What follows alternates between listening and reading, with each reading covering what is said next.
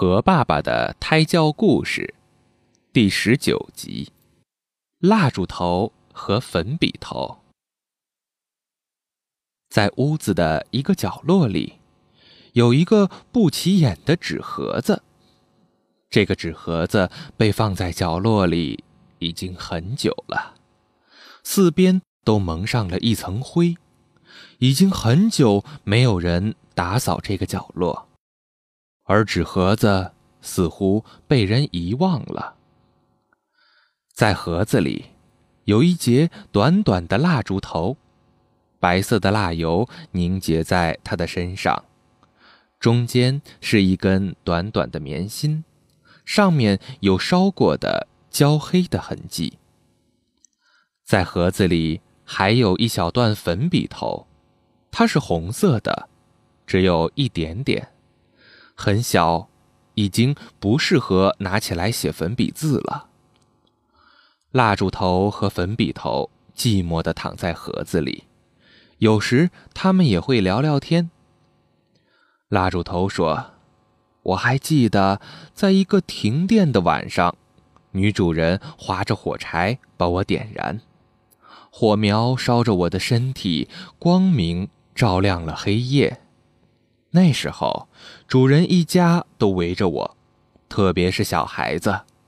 我还记得小男孩的大眼睛黑闪闪的盯着我看。”我的火苗在黑暗中跳动，蜡油流淌下来，有的凝成了一个小珠，有的晕开成一个小洼。主人一家用我带来的光亮度过了一个晚上，那时他们都很感激我。粉笔头也喜欢回忆过去，想当年呢，我还是一根长长的粉笔。男主人捏着我在小黑板上写下一笔一画，教他的孩子认字。我吱吱呀呀的在黑板上划过，出现了一个个字：人、天、土、木、水。小孩子每认识一个字，男主人就高兴的表扬他一下。那时我是多么开心呀！唉，从前多好呀！蜡烛头和粉笔头不约而同的叹了口气。他们被扔在这个纸盒子里，已经好久好久没有人来，可能以后也就在这个纸盒子里默默的过去吧。有一天，女主人似乎在寻找什么东西。她把抽屉一个个的拉出来，翻动着里面。蜡烛头和粉笔头静静地听着外面翻找东西的声音。突然，女主人的笑声响起，盒子里伸进了她的手指，粉笔头被轻轻地捏了起来。原来呀，她要做一条裙子，在剪裁布料时找不到划粉。灵机一动，想起了多年前的粉笔头。女主人捏着粉笔头，轻轻地在布料上划下需要的标记。